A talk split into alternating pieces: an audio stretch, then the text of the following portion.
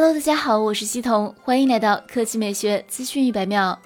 据知名爆料人士 John Prosser 今日爆料，大家期待已久的苹果追踪器 AirTags 没有看到任何的延迟，预计将在三月份推出。同时，苹果还将推出一款更新的 iPad Pro。此外，当被问及折叠 iPhone 是否会在二零二二年发布时，他明确表示不会。当被问及 Touch ID 是否会回到 iPhone 上，他表示是的，不排除 iPhone 十三使用侧面指纹，类似 iPad Air 四或者屏下指纹类 Touch ID 的可能。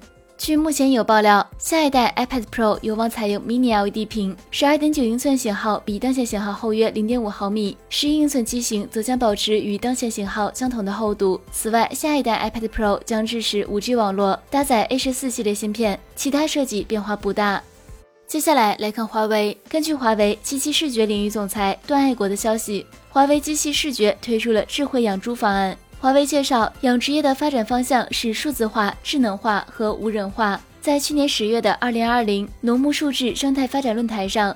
华为就发表了五 G 引领现代猪场 AI 使能智慧养猪的报告。报告指出，未来数据是现代养猪的核心要素，更是养猪智能升级的核心驱动力。从以前的人管为主，到未来以数据管猪场为主，在数据管理猪场的过程中，再应用 AI 技术做更多的科学决策，从而实现养猪的标准化和程序化。那你看好华为进军养殖业吗？